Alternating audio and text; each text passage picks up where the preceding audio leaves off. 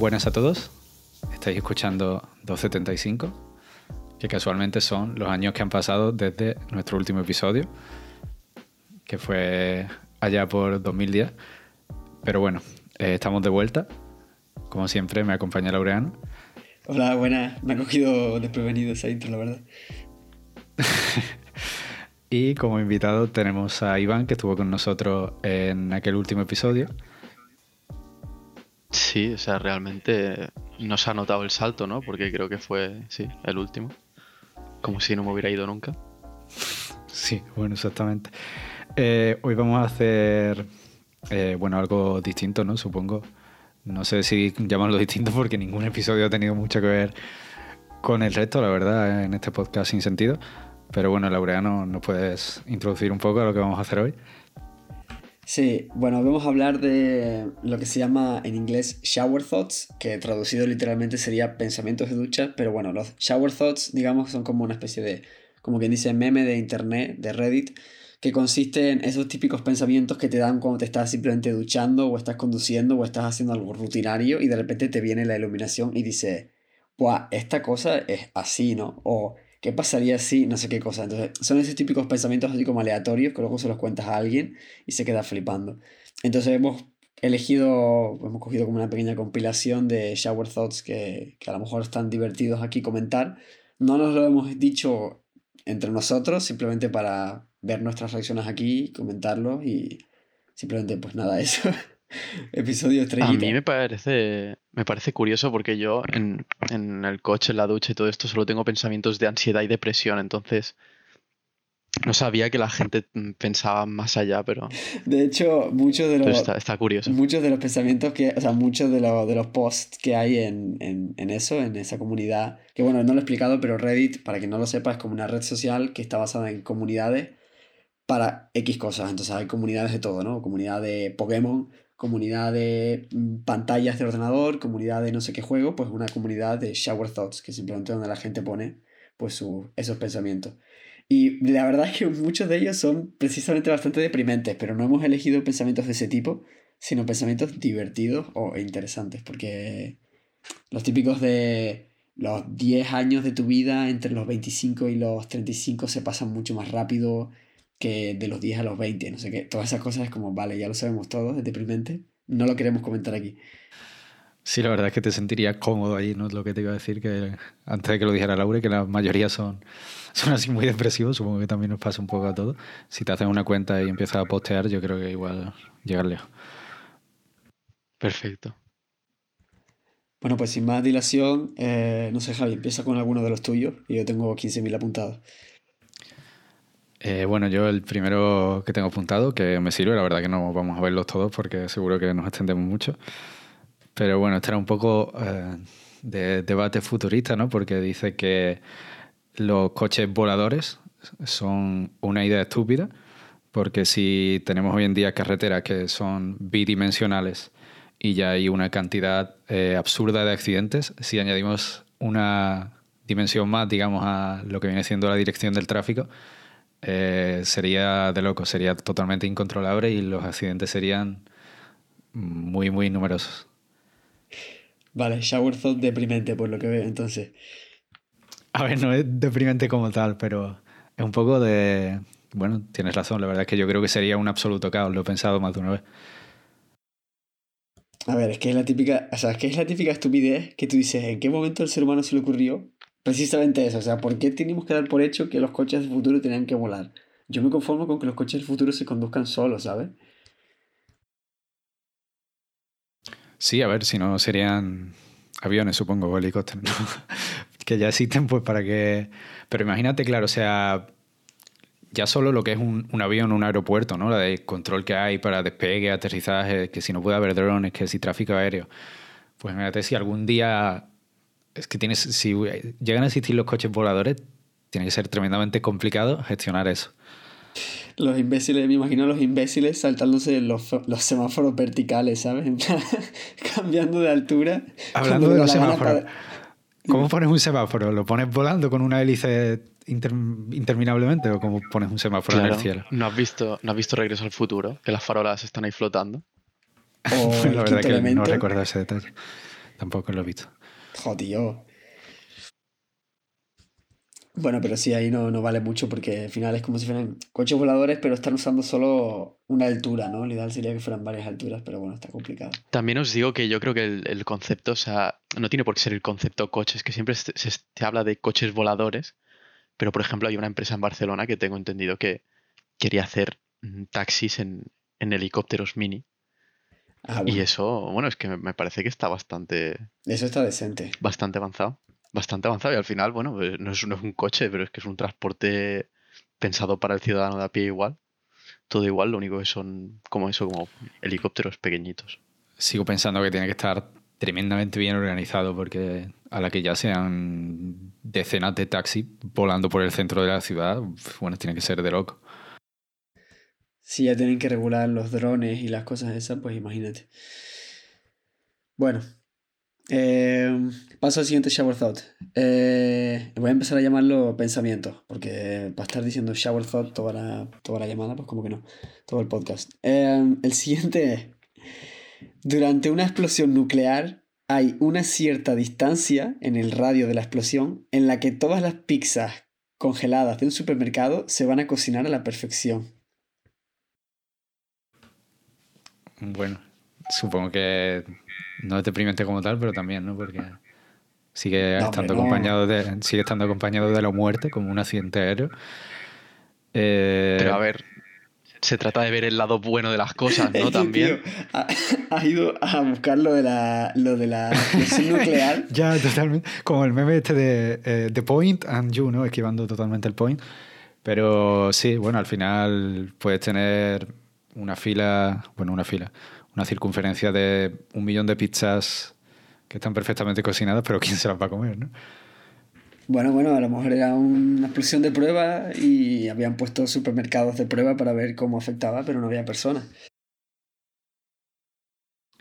Si montas un, un restaurante que tenga eso, ¿no? un radio kilométrico y te pueda permitir hacer explosiones en un rango que a tus clientes sentados en mesas no les afecte, pero se te cocinen las pizzas, supongo que sí que es ¿eh? una buena forma de aprovechar la energía nuclear, que tan criticada es últimamente, ¿no?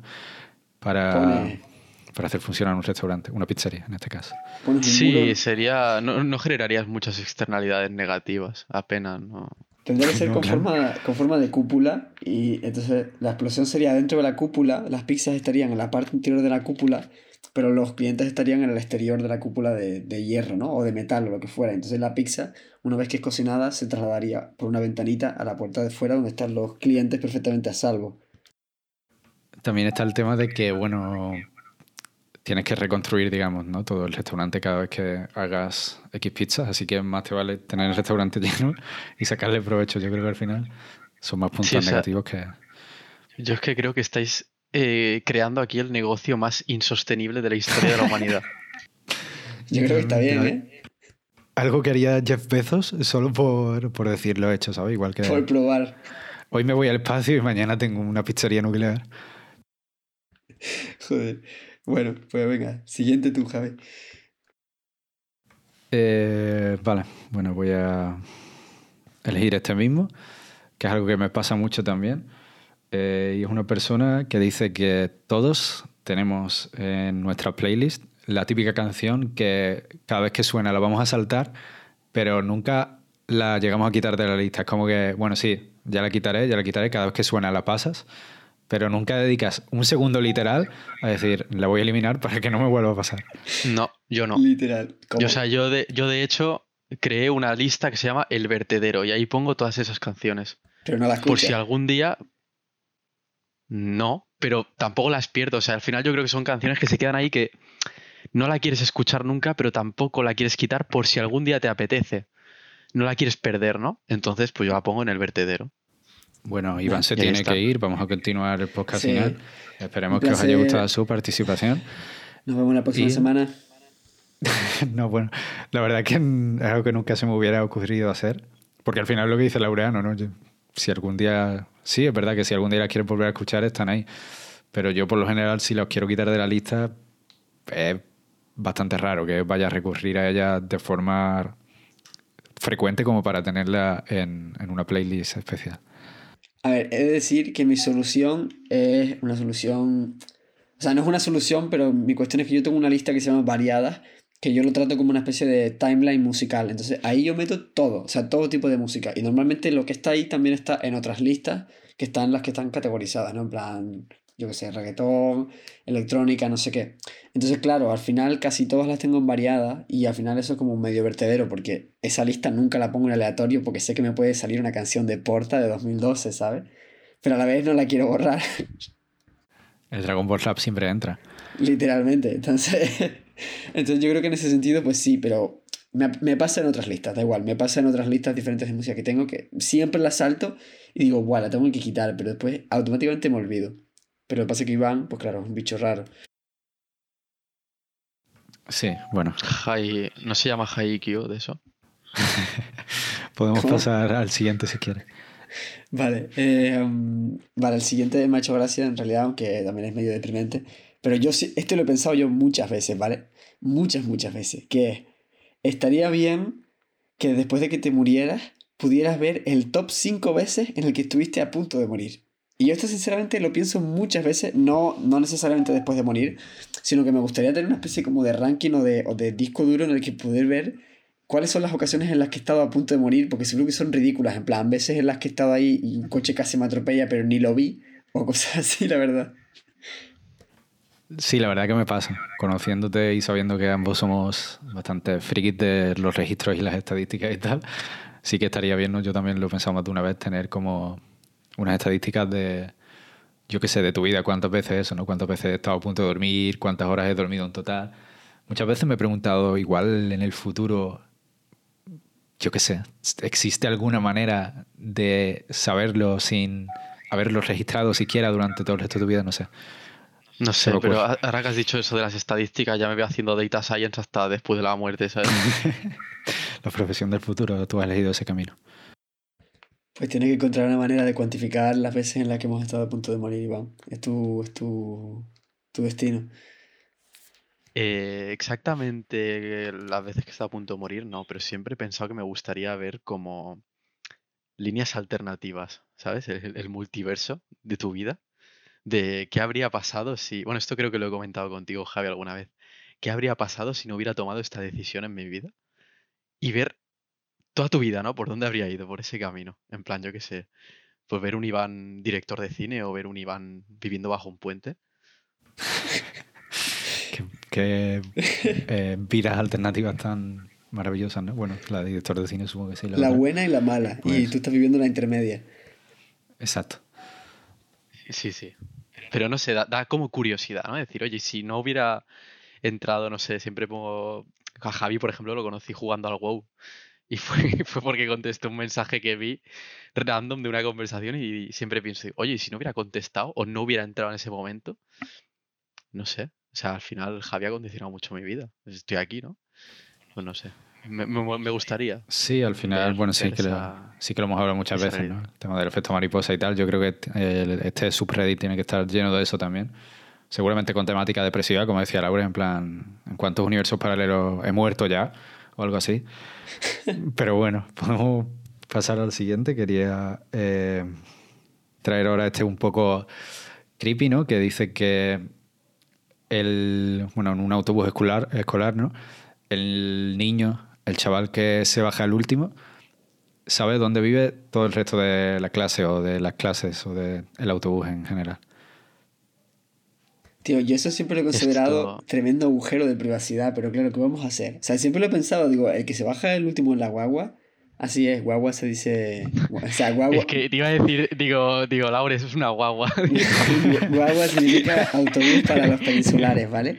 Em, bueno, pues básicamente el que se baja el último en la guagua sabe dónde se bajan todos los demás. Y quieras o no, alguien muy creepy podría averiguarlo. O sea, no sé, es como muy raro, la verdad. Pero, pero a ver, un momento, por favor. O sea, es que yo quería hacer un paréntesis, pero es que a lo mejor esto pasa en, en, en Tenerife. O sea, yo pensaba que solo pasaba en, en, Estados Unidos, que el autobús pasaba casa por casa. Aquí no, hombre, te dejaba en la parada con todos los niños.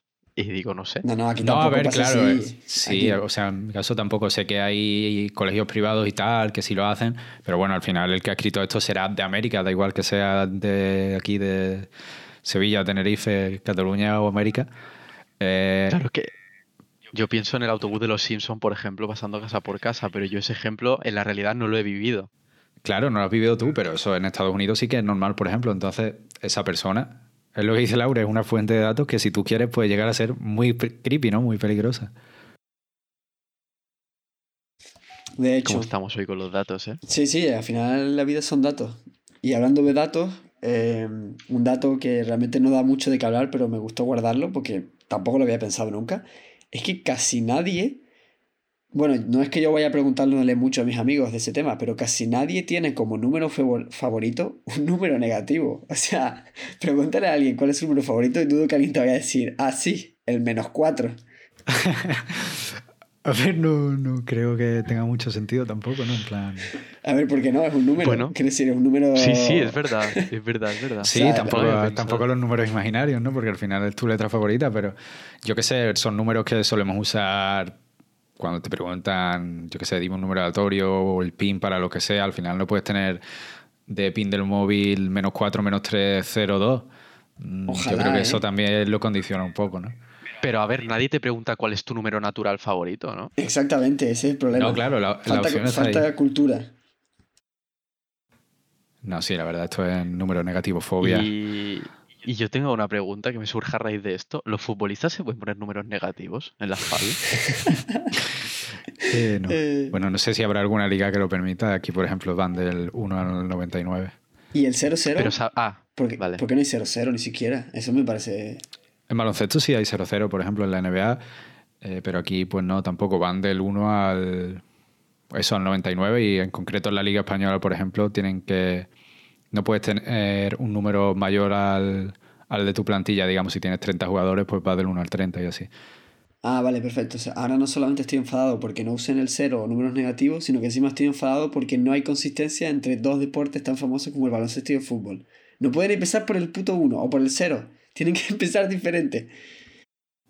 A ver, la NBA es americana y bueno, ya sabes que van con con Ah, libras, con pies, con yardas, Exacto, ahí usan pies, no usan números.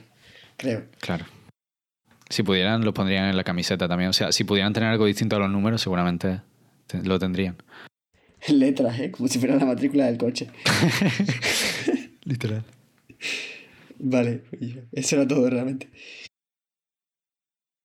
Sí, eso era uno de tus datos, ¿no? Pues eh, yo te iba a decir ahora, este que es un poco, bueno, marcado como no safe for work, la verdad que tampoco tiene mucho más. Eh, este es el favorito de Darwin, digamos. Y dice que eh, desde el punto de vista evolutivo, eh, un eyaculador precoz es mucho más útil, digamos, que, que alguien que no. Esto es un pensamiento de ducha mío. Fíjate, al final sí que he tenido más pensamientos de los que pensaba, aparte de, de depresión y ansiedad. Joder. Bueno, Sí, sí, por bueno. sorpresa, ¿verdad? No, no lo había pensado nunca tampoco, ¿eh? Pero visto así, técnicamente sí. Sí, o sea, bueno, yo creo que discusión no tiene porque al final es verdad, no es más productivo. Puedes eh, fecundar a más hembras por minuto, supongo. Así que bueno. Soy biólogo. Claro, si es que al final el... soy, bio- Perdona, Laureano. soy biólogo y estoy de acuerdo. Sí, sí, sí, es que al final el tema de la eyaculación precoz no es un problema biológico, es un problema, bueno, Social. De, satisfacer a otra persona. Social, Sí, sí. social. Entonces, sí, sí, claro, está claro que desde el, del punto de vista biológico es, es óptimo. Me ha hecho gracia el óptimo. Pues, bueno, hablando de problemas sociales. No, hombre, no. Estoy, estoy intentando enlazar todo, cada pensamiento con el anterior, súper forzado. No, no, pero en verdad sí que tiene, sí es un tema social, pero no, pero que me ha hecho gracia. Que, Hablando de problemas sociales, la pizza se puede cocinar con energía nuclear. No, pero no.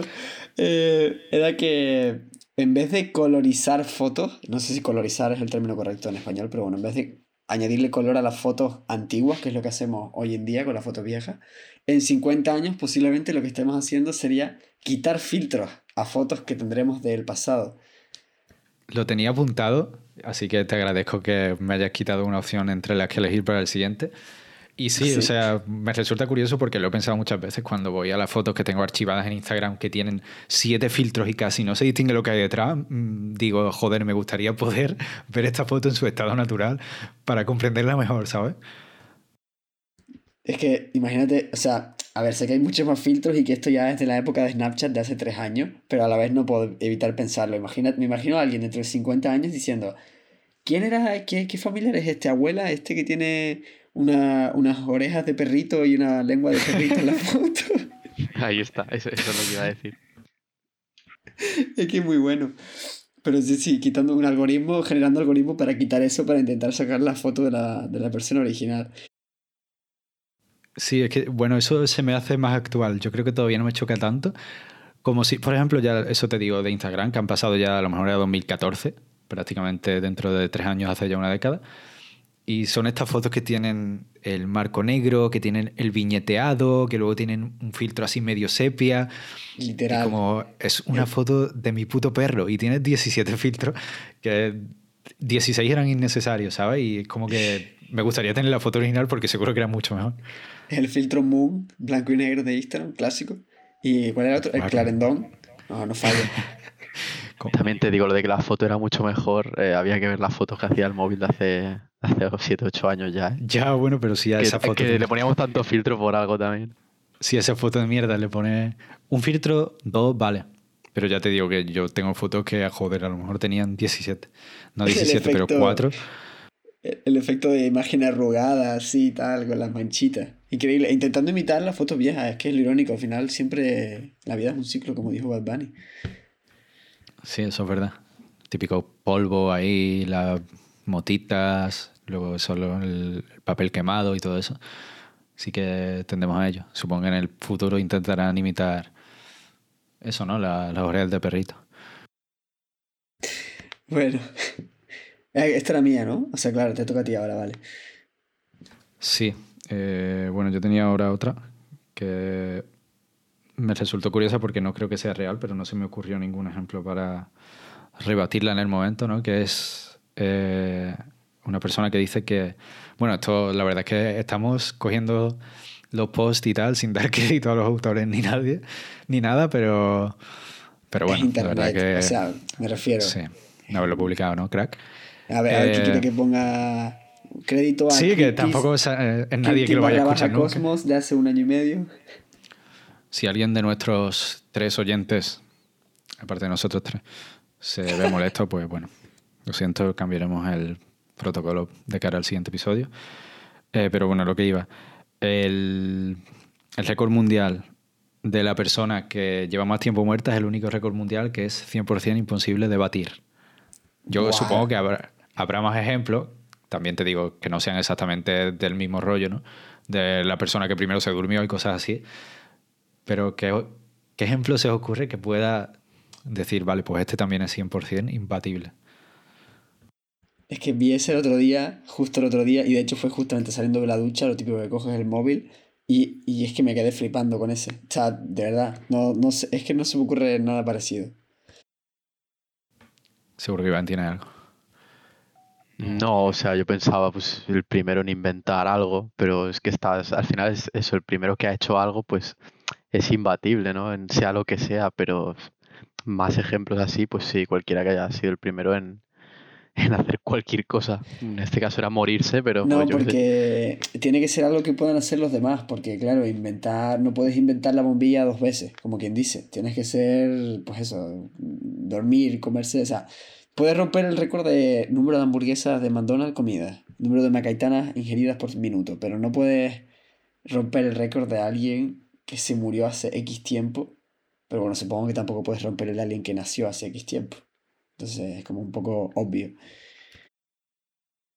Sí. No lo sé, me ha dejado un poco fuera este. Sí, al final es, ya te digo, aplicable a cualquiera de esos ejemplos, ¿no? Supongo que eligió el de la muerte porque quizás es el, el que más impacta, ¿no? En plan, se mueren muchas personas al día, pero nadie va a estar muerto al mismo tiempo que lleva muerto ese señor, señora, criatura, lo que sea, ¿no? Vale, pues tengo uno que es friki. Eh, Dios, ¿quién usa la palabra friki en 2021? Pido disculpas. Pero bueno, es de así medio tal. que Yo sé que Javi lo podrá responder, pero Iván no sé de, de, qué palo va, porque no sé qué le gusta. Básicamente es, dice que Askepchum, creo que se dice así, pero bueno, Askepchum era un poser antes de empezar su viaje. ¿Por qué? Porque en el anime de Pokémon, que no lo había dicho, pero lógicamente Pokémon, em, se supone que Askepchum era un, un super fan de Pokémon antes de empezar su, su gran camino, ¿no? Su historia. Pero en el anime, cada vez que se encuentra un Pokémon, tiene que sacar la Pokédex porque no sabe qué Pokémon es, no sabe qué coño es lo que tiene delante. Entonces, a ver, explícame ese agujero de guion. Hostia, y, es verdad, ¿eh? Sí, joder, la verdad que no, no, no, había pensado nunca. Literalmente, que 150 animales, o sea, ni siquiera son tantos, ¿sabes? Te diría que es para registrarlo, pero que es verdad que saca la Pokédex y lo ve y dice, no, hola, pues era esto, tal. Y en plan, es un Pidgey, lo llevas viendo desde que dejaste de. O sea, vamos a ver, llega al primer gimnasio y le tira. O sea, intenta cargarse un Onix a, a Impact Truenos. Quiero decir, no. No sabe. Claro, no sabe. y, lo, y, lo, mejor es que lo consigue, ¿sabes? Que esa es otra, pero bueno. No, o sea, no sabe, no, no es para registrarlo, no tiene ni puñetera idea de estrategia. Pero es que lo peor es que 10 temporadas después Mm, sigue sacando mm, Pokémon, saca un tipo fuego contra un tipo agua, ¿sabes? ¿Qué pero, pero ¿qué haces? Askepchum es como, un, guía de estos de Google Maps que va poniendo reviews a los sitios. O sea, lleva 10 años trabajando de lo mismo, yendo a sitios, viendo Pokémon y diciendo, bueno, le hago una foto y lo registro y me dan dinero. Sí, al final es como yo, ¿no? Yo llevo jugando, ¿cuánto? 18 años más. Y todavía no me sé la tabla de tipos, ¿no? Iván siempre me dice, como no coño no te sabes la tabla de tipos, pues no me la sé, pues yo soy un poco de Ash Ketchum en ese sentido. Pero sí que es verdad porque es eso, ¿no? Ya es lo que decía. De primera le da la Pokédex al profesor, sale de su casa y ve un Pidgey y lo registra en plan, wow, es un Pidgey. Y es como, es que llevas viendo Pidgey desde que medían medio metro, ¿sabes? Todos los días. Bueno, me he quedado satisfecho con la pregunta, porque pensaba que me ibas a romper y me ibas a decir, no, porque es que el anime no sé qué, no sé cuánto, tal. Me ibas a hacer una argumentación ahí del copón. Es irrebatible. Y además lo que dice Iván, han pasado 10 años, bueno más, 10 temporadas, y sigue, sigue haciendo lo mismo. Aparte de que sigue teniendo 10 años, ¿no? Supongo que ha descubierto el secreto de la eterna eh, juventud. Juventud no, eterna niñez o como lo quieras llamar. Pero sí. Cosas del anime, supongo. Correcto. bueno, pues nada, ya está. Fin de la, pregunta. Te voy a llevar de vuelta a, a un pensamiento depresivo, ¿no? Que te gustan. Y porque es algo que, que me pasa mucho, ¿no? Como, como andaluz, como persona que duerme siesta el 80% de los días. Eh, que es alguien que dice que quedarte dormido por la tarde, digamos, recién comido, y despertarte cuando ya es de noche, cuando ya el cielo está oscuro, es al mismo tiempo una de las sensaciones más como de euforia y depresivas que existen, ¿no? Y a mí me pasa que me despierto y es como, ¡buah! que he dormido cuatro horas, estoy full de energía, pero te despiertas y es de noche y es como que te deprime, es como, bueno, ¿para qué quiero tanta energía si ya se ha terminado el día, ¿sabes? Pero como, has dicho eso, o sea, es una de las sensaciones de más euforia, más depresivas, o sea, el despertarse una siesta. Así lo, así, lo describe él, euforia en el sentido ese de he dormido mucho y estoy descansado y estoy muy bien, pero es de noche y ya se acaba el día. Entonces al mismo tiempo es como, wow, euforia y depresión. Así lo, así lo veo, veo que hay gente más rayada que yo, eh, la verdad, porque yo no le doy tantas vueltas. O sea, me levanto y digo, hostia, ya es de noche. y ya está, y me levanto y, me echo un LOL. no sé. Sí, hay gente que le comenta que en su caso la reacción más que eso es confusión, en plan, joder, ¿qué hora es? Yo no, no. En realidad estoy quedando aquí como, como un despojo y. Yo que no me gusta la siesta, me sientan súper mal, entonces en cualquier momento me despierto de una siesta y me voy, a, me voy a levantar siempre, más cansado y encima malhumorado, me conozco. Es que la clave es hacerlas cortas. Ya, eso me Tengo un amigo que, hace, que hace power siesta, que son 15 minutos y sin alarma. Y, te lo juro, una vez lo, lo, probé, o sea, te quedas ahí como que no te llegas a dormir, te quedas medio groggy. Y, es verdad, y te levantas y estás bien, ya, pero estás descansado. Sin alarma, ¿cómo lo haces? Yo no puedo hacerlo sin alarma. Me pasa eso, que han pasado cuatro horas. Porque, no, claro, pero porque no te pones en modo sueño profundo. Tú te quedas así estirado con los ojos cerrados, también te hablo de no estar reventado para caer redondo, sino eso lo típico te entra un poco eh, la morriña después de comer, te tumbas un momento, o yo que sé que te has levantado muy pronto, lo que sea, te tumbas un momento y bueno, no tocas móvil, no tocas nada, te quedas ahí con los ojos cerrados, pero realmente no te duermes profundo, te quedas como eso, reposando un poco. Creo que me ha pasado eh, meditando, es decir, con las típicas aplicaciones de meditación y tal, porque la que solía usar solía tener un espacio de 2-3 minutos que era full silencio, ¿no? Porque tenías que estar haciendo pues X cosas de meditación y tal. Y realmente, bueno, de, una de las razones por las que no podía meditar nunca acostado es por esa, porque creo que yo llegaba a ese estado, la meditación a lo mejor duraba 10 minutos o algo así, y a la mitad pues estaba en ese estado, que es como que no estás dormido, pero te sientes desconectado, o sea, estás como off, o sea, es como una cosa rara, es súper extraño, y me levantaba súper ultra fresco de pana, me daba pena porque no había hecho la meditación, o sea, no le había hecho puto caso al tío, pero me sentía súper descansado y decía, Dios, que me pasa siempre, cada vez que medito con la aplicación esta me quedo mimido, pero no, lo que dices tú, no profundo, sino que te sientes como, como si hubieras estado en, reposo, una cosa extraña. Bueno, la, la, aplicación al final de cierta manera funciona, ¿no? No vamos a mencionar el nombre porque no nos están pagando. Si, algún, si alguno de los autores lo escucha, cree que puede ser su aplicación, que se ponga en contacto y para el siguiente episodio podemos nombrarla. Sí, efectivamente. Pero sí, sí, no, a ver, no meditaba mucho, pero al final descansaba y lo, lo, que uno quiere es sentirse como más tranquilo, ¿no? Más relajado durante el día. Eso lo conseguía. A mí las Power Siestas me funcionan, pero ya te digo, yo tengo que ponerme una alarma, si no me, se me pasa y se me va y ocurre lo que ocurre. Y no me molesta con tener una alarma. De hecho, con la Mi Band tenía, bueno, tiene, no sé si la aplicación nativa, pero Mi Band Tools, que la usábamos en Android, si te acuerdas tenía una función que era eso, ¿no? Que tú le decías, quiero echarme una power... De hecho, se llamaban power naps de 20 minutos y cuando ella detectaba que ya estabas en ese estado un poco de dormido, era cuando empezaba a contar los 20 minutos, te dejaba 20 minutos en ese estado y ya te despertaba. Y eso está guay. Y funcionaba. Pero sin alarma yo no puedo. No, no, claro, es lo que te digo. O sea, si entro en modo de voy a dormirme 100%, pues yo también necesito alarma si no me voy para Cuenca.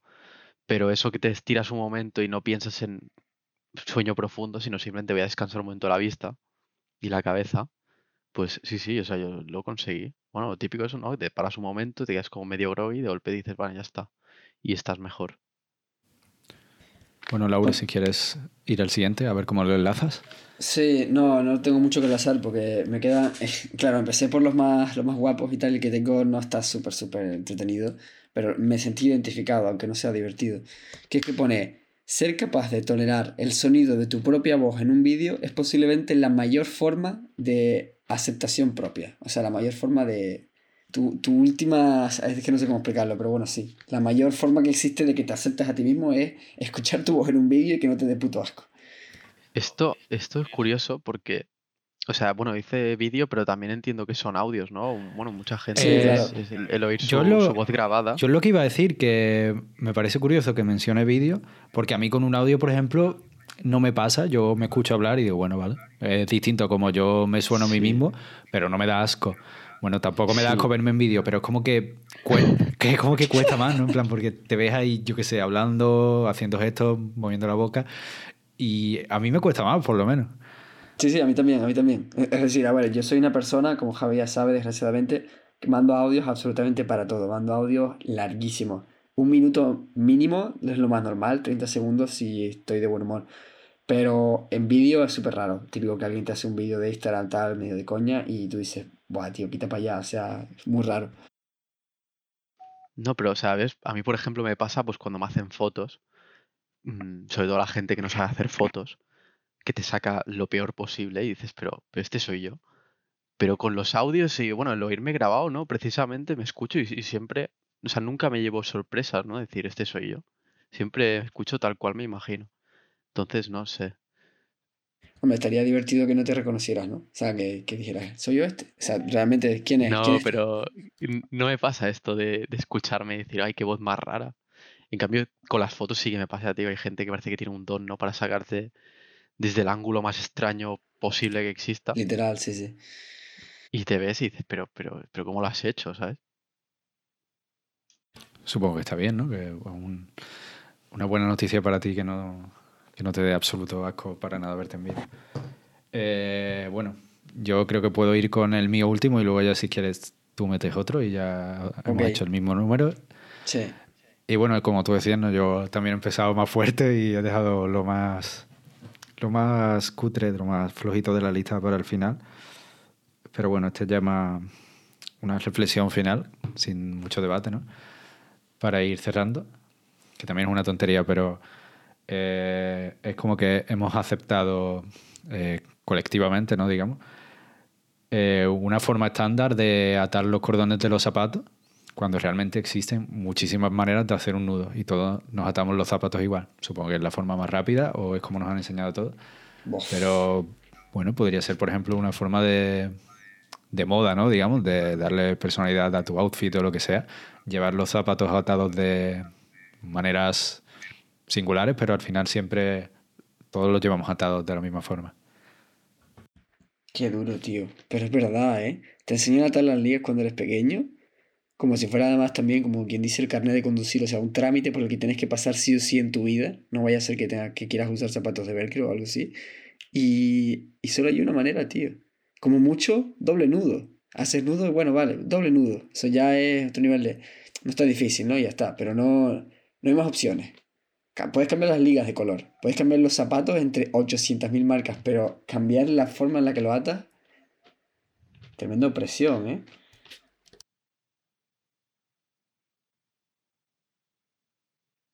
Pues es que no sé, esto es como quizá... Bueno, no iba a decir la corbata, pero la corbata sí que tiene varios nudos, pero es que al final son todos... Todos acaban con la corbata muy similar, ¿no? Es como ponerse la corbata de forma que te queden cada cabeza para un lado así. O sea, yo creo que al final es un tema de, no desentonar, ¿no? Un nudo de corbata solo lo diferencia un friki de las corbatas, supongo, porque vaya. Literalmente, ¿eh? Tendría que fijar muy bien ahí en el cuello y en el nudo y tal, pero es lo que tú dices al final, la corbata. Quedar queda igual, ¿no? Quizá un poco más alta la parte de atrás, más baja, lo que sea. Pero bueno. Sí, o sea, no creo que, el nudo que hay ahora sea, sea ese porque es el más fácil de todos o, nada similar, sino yo creo que simplemente es porque nadie le ha dado importancia y pues es el que hay y nadie se ha puesto a mirar otro. O sea, no, sin más. Es como el tema de quizá la distribución de las teclas del teclado, ¿no? Yo no me he puesto a mirar si es la más óptima del mundo, simplemente pues ya me han enseñado así, estoy cómodo así y todo el mundo lo usa así y ya está, ¿no?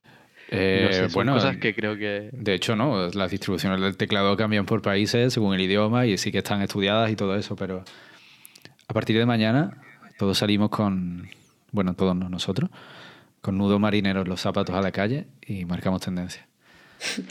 pero el tema de las teclas, por ejemplo, está estudiado, pero quiero decir, cambia, o sea, aunque cambies de idioma, eh, hay una distribución estándar para muchos idiomas, ¿no? sí, sí, a ver, el uso Entonces, no, no, es que esté optimizada tampoco a, a, nuestra lengua, ¿no? Sin más, que a lo mejor habría alguna combinación más óptima para nuestro lenguaje, pero es que al final es una cosa que... Sí, también es verdad, es cierto que si te, pones a, si te pones a escribir en inglés seguramente vas a notar que es mucho más eficiente que para el español, pero sí que por ejemplo el ruso tiene su distribución que cambia un poco, el alemán creo, ¿no? Que también... En fin, que hay algunos que sí que están adaptados, que no es alguien que dijo, pues venga, voy a coger las letras y las voy a ordenar así porque sí, y así me ha quedado el teclado y lo vamos a usar todos así, ¿no? Bueno, la, verdad es que me resultó un poco flojito ese pensamiento. No, estuvo bien, no, no, no, lo voy a suspender, lo apruebo. Después de todo, no lo tuviste tú, solo lo estás transmitiendo. Pero voy a terminar. Laureano, pero es tu podcast, lo puedes suspender. O sea, yo si, si fuera mi podcast, yo lo suspendería también. De hecho, va a estar borrado. pero dice el de, el de, los zapatos, pero si has dicho, guau, es verdad, tal, la opresión, no sé qué. ya, es broma, broma. En fin, en fin, la hipocresía. No, bueno, era que, es que me acabo de acordar de que este lo tenía aquí apuntado. No es tan divertido, pero me ha hecho gracia porque me acuerdo de ti porque sé que te gusta Lost, serie que no he visto ni veré porque me da mucha pereza. Pero básicamente pone que la gente que está abandonado en, islas desiertas, si no limpian, o sea, si no, si no quitan su señal de ayuda, la señal de help típica que suelen hacer, si no la limpian antes de irse, los rescatadores van a estar ahí horas y horas buscando a alguien que no está, básicamente. Joder, bueno, no sé hasta qué punto pasa hoy en día que la gente se pierda en islas desiertas, ¿no? Y haga señales con, con piedra y supongo... Con los bueno, troncos de, de palmeras. Supongo que los rescatadores y tal ya se ocuparían de... Si alguien ha pensado en esto, se ocuparían de hacerlo. Si no, pues es verdad que puede llegar alguien que lo vea y diga, hostia, aquí hay alguien. Y efectivamente lo busquen y tras un, tres días de búsqueda digan, ha muerto. Ya sería mala leche, ¿eh? O sea, te pones ahí el, el cartel de, de búsqueda, no te encuentra nadie, te mueres. Y luego lo encuentran al cartel y no te encuentran a ti. Es que es como, joder, qué, qué cruel la, la vida a veces. Sí, muérete al lado de las piedras o algo, ¿sabes? Ya que está. No te ahogues en el mar ni nada de eso, que ya saber dónde acaba el cuerpo. Pero esto es como, bueno, mm, perdonar, porque es un poco irse, ¿no? Quizá, pero es como de tirar un mensaje en una botella, es lo típico. Y es como, vale, pero ¿qué, qué, qué escribes en la botella? ¿Las coordenadas si no sabes dónde estás? ¿Qué va a hacer la persona cuando llegue la, la botella de, hola, estoy perdido en una isla? Mm, Hay palmeras y arena. Bueno, con eso en Google Vale. seguro que puedes encontrar la isla que es. No creo que haya muchas en el Pacífico. Solamente es el, la mi- el 50% del globo terráqueo, así que Puedes ir con tu móvil Pero- y que te quede un 1% de batería, usarlo para mirar en Google las coordenadas y ya pues ni puedes escapar de ahí, esto- ni puedes hablar con nadie. Esto Entonces, del mensaje en la botella es mucho más viejo que Google y los, los móviles, los smartphones. sí. Y, y yo me pregunto, ¿y, y cuál era el sistema? ¿Cuál era el plan? Eh, En plan, ¿qué viene después? yo creo que era poético simplemente. Creo que era un tema así como, ¿qué voy a hacer? Quiero decir, no va a llegar a nadie el mensaje, pero ya que estoy lo he hecho porque es echarlo o no echarlo. Pues lo he hecho. Sí, supongo que sí. No lo sé. Se me ocurre que también, igual si estás en una isla y tienes papel, boli, una botella, un corcho, igual hay usos más útiles, ¿no? Que desperdiciarla tirando un mensaje que no va a leer nadie. Sí, por, por ejemplo, almacenar agua para beber. Aparte de que estás llenando el mar de mierda, en fin, ¿sabes? O sea, Greta Thunberg. Feísimo. Nada, nada, de loco. Eh, mejor muérete directamente. No te va a rescatar nadie, no te lo mereces. Pues. Pues no sé, yo, yo creo que con esto ya está, creo que llevamos unos 40 minutos de episodio o así. Mm, si os gusta, podemos hacer de vez en cuando. Siempre decimos que vamos a repetir algún episodio de alguna temática. No lo hemos hecho, pero lo haremos. Pero bueno, si os ha gustado, pues podemos repetir, hacer una selección aún mejor y, y ya está. Invitar a alguien que no sea un psicópata, alguien que no sea Iván, que no nos vaya a contradecir en cada, en cada pensamiento. que no guarde las canciones que no escucha, en fin. Literalmente. Ya sabéis a, a lo que os enfrentáis cuando me traéis aquí. Eh, bueno, sí, la verdad que supongo que igual para noviembre de 2022, pues podemos hacer la segunda parte en nuestro siguiente episodio, consecutivo de hecho. Me sirve. Pues nada, pues. Pues nada. Sin más dilación, ¿nos despedimos o qué? Sí, por supuesto, adelante. Perfecto. Sí, puedo empezar yo, que ya veo que no voy a volver más por aquí. Sí, dale, dale. Despídete. Haz la despedida. Me parece correcto. Pues nada, eh, ha sido un placer. eh, mi teléfono es el 660, mi Instagram. Está feo, ¿eh? Haciendo publi. No le hicimos publi a X empresa de meditación que la tenía huevo. Me ha gustado que el mismo se mutee porque nos ahorra trabajo de edición, ¿sabes? Perfecto, sí, sí, exactamente. Ha quedado bien, ha quedado como si lo hubieras muteado tú en plan, venga, no, el spam aquí no, crack. No. Borrado, de la- echado de la llamada directamente. Ya se despidió. Sí, ya te puedes desmutear si quieres, ¿eh? Ah, vale, vale. Bueno, pues nada. Muchas gracias por escucharnos, gente, como siempre. Eh, esperamos que el próximo episodio tenga un poco menos de separación temporal que entre este y el anterior. Y nada, nos vemos en el. Nos escuchamos en el próximo episodio. Pues nada, un saludito y espero que, que nos volvamos a ver. Un saludo, muchas gracias por escucharnos y nos vemos en el siguiente episodio.